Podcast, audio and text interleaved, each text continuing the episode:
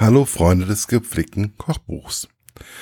Heute das, die Rezension zu Steaks. Neue Meisterstücke für Männer.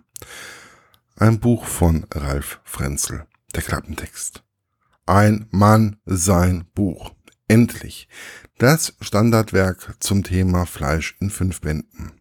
Für Männer mit Geschmack und Platz im Bücherregal. Der erste Band der großen Beef Kochbuchreihe widmet sich einem der begehrtesten und männlichsten Fleischstücke überhaupt, dem Steak. Das Buch beschreibt den Weg hin zur perfekten Fleischzubereitung. Innovative, aufregende Rezepte, befriedigende Grillfantasie, befriedigen Grillfantasien und Geschmackssehnsüchte.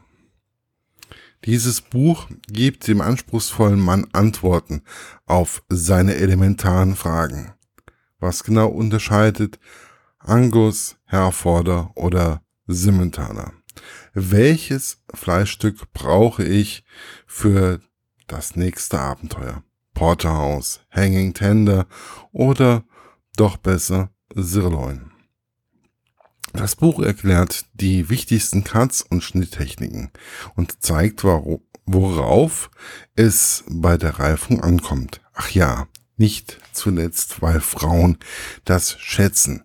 Der Aufwand gering ist und Grünzeug tatsächlich aufregend sein kann, stellt das Buch aromatische Gemüsesorten nicht nur für den Grill und andere tolle Beilagen vor. Ganz nebenbei. Die persönliche Rezension meiner Kollegin Heike. Warum eigentlich für Männer? Hartnäckig halten sich ja die Gerüchte, dass Frauen nur mageres Geflügel essen, blutiges Fleisch verabscheuen und schon gar nicht sehen können oder wollen. Dem muss ich heftigst widersprechen. Dieses Kochbuch ist nicht nur für Männer, auch Frau macht es großen Spaß. Ein Kochbuch liest man ja meistens nicht von Seite 1, sondern pickt sich gewisse Rezeptkategorien raus und geht direkt ans Kochen.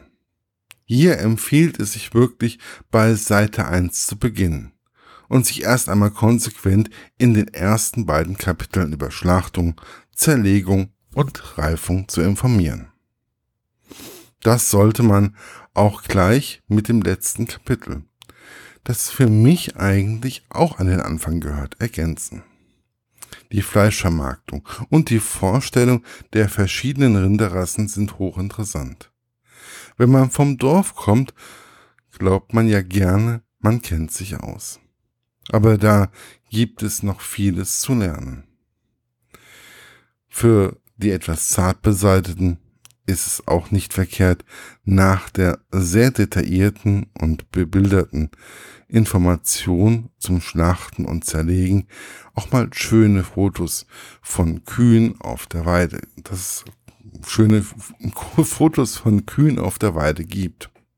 Ich finde es gut und wichtig, dass nicht nur die Haltung, sondern auch die Schlachtung ausführlich beschrieben wird seit den BSE-Fällen in den 1990er 2000er Jahren wurde immer mehr über die Haltung und Fütterung gesprochen. Aber auch der Umstand der Schlachtung spielen bei der Fleischqualität eine große Rolle. Wie hier sehr gut erklärt wird. Vielleicht hat mir deshalb früher schon immer Wurst und Fleisch aus der Hausschlachtung viel besser geschmeckt als vom Metzger. Zu den Rinderrassen muss ich sagen, hatte ich während meiner Zeit in Lüneburg schon viele überalte Haustierrassen gehört. In und um Lüneburg gibt es sehr viele gute Bioquellen für Fleisch und auch Obst und Gemüse. Man schätzt es leider oft sehr wenn man nicht mehr so dicht daran wohnt. Das bringt mich leider zu einem kleinen Manko des informativen Teils. Ein paar Tipps, wo man den, den Fleisch der erwähnten Rinderrassen herbekommt, wäre wünschenswert. Ganz besonders in Bezug auf alte Nutztierrassen aus Deutschland. Bedauerlicherweise findet sich eher mal ein Steaks, Steak vom Koberind in der Auslage des Supermarkts als ein Limburger oder rotes Höhenvieh. Die Gourmets schreien jetzt gewiss auf. Fleisch kauft man doch nicht im Supermarkt, sondern beim Metzger. Aber auch da finden sich die erwähnten Rassen im Normalfall nicht. Man muss schon wissen, wo man sucht. Der ein oder andere Interlink, Internetlink wäre schon ganz schön gewesen. So bleibe ich einfach weiterhin bei unserem örtlichen Metzgern und halte meine Augen offen. Nun zu meiner Erfahrung beim Kochen. Das Kapitel Vor- und Zubereitung ist auch sehr empfehlenswert. Das Rad wird zwar nicht neu erfunden, aber einige Tipps sind schon sehr hilfreich. Die genauere Erklärung der Garstufen und der internationale Vergleich finde ich sehr gut. Da ich mir immer etwas schwer tue, den richtigen Punkt zu erwischen. Die genaue Erklärung der solide Gar-Methode fand ich sehr gut beschrieben und nachvollziehbar.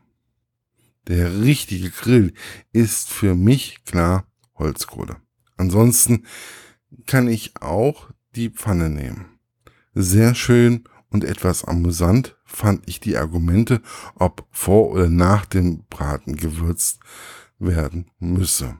Die Diskussion dürfte wohl ewig andauern.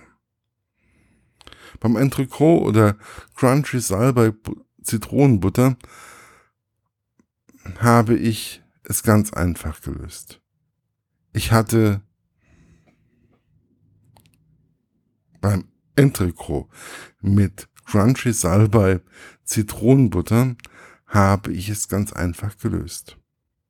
Ich hatte das Würzen total vergessen und war dann überrascht, wie unnötig es auch gewesen wäre. Die Butter kam mir erst etwas salzig vor, war dann aber einfach genau richtig. Wer noch nie vorher Kräuter frittiert hat, dem sei geraten, die Temperatur nicht so hoch zu stellen, da der Salbei schnell braun wird. Dann, das ist dann zu spät. Zu spät ist leider bei mir auch manchmal das Thema beim Fleisch. Das Entrecot war eine Spur zu dicht an durch. Dafür war der Tafelspitz als Steak, mit dem ich meine Familie überrascht habe, etwas zu blutig.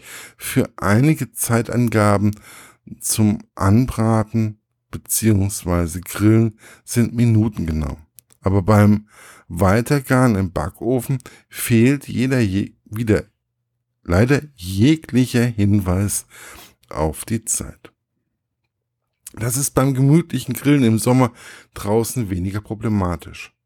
Aber wenn man eine hungrige Gruppe mit Kindern am Tisch hat, wird es stressig.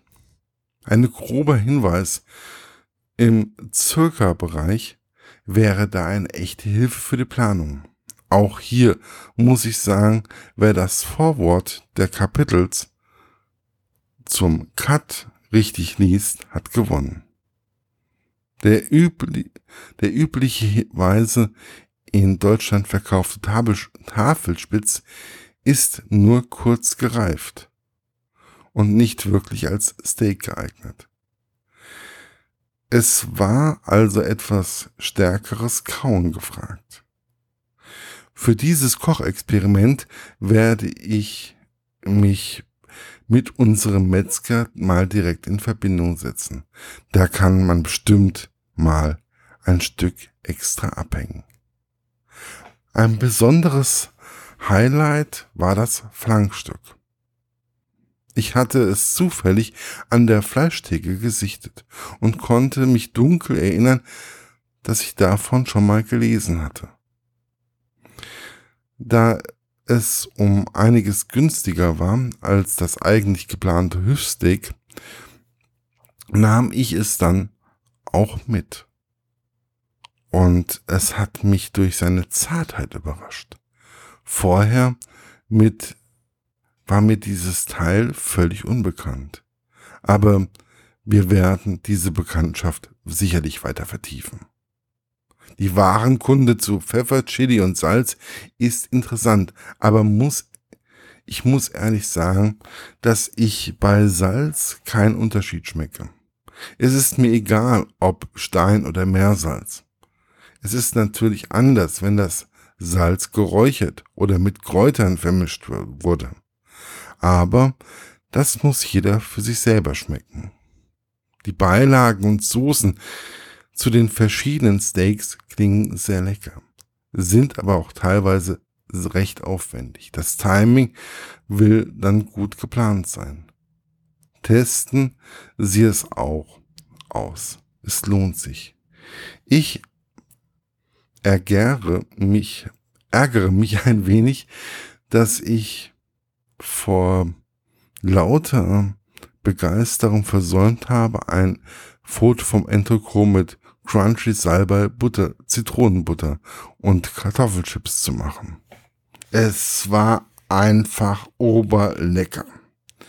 Mit einer extra Portion Blattspinat auch Low Carb tauglich und eine Augenweide. Damit sind wir wieder beim Anfang. Steaks sind auch für figurbewusste Frauen. Das Steak selber hat viel Eiweiß, keine Kohlenhydrate und je nach Cut mehr oder weniger Fett. Die Beilage oder Soße kann da eher zum Diätproblem werden. Ganz egal ob Low Carb, Low Fat oder Paleo. Paleo. Beim Steak ist für jeden was dabei ran an den Grill.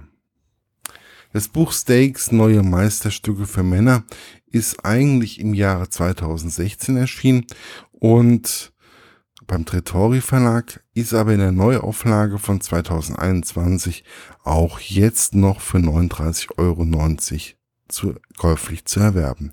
Viel Spaß beim Grillen wünscht euch euer Markus von literaturlaunch.eu.